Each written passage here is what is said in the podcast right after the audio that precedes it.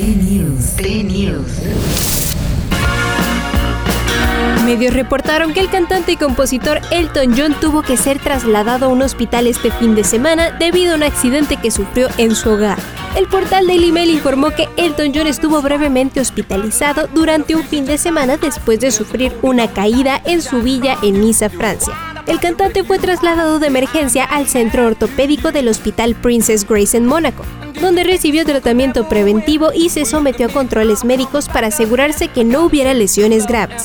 Según el representante de Elton John, el incidente fue tratado como una medida de precaución y después de los exámenes médicos fue dado de alta inmediatamente y regresó a su casa en buena salud. Notas, show business y más en 120 palabras. Play News.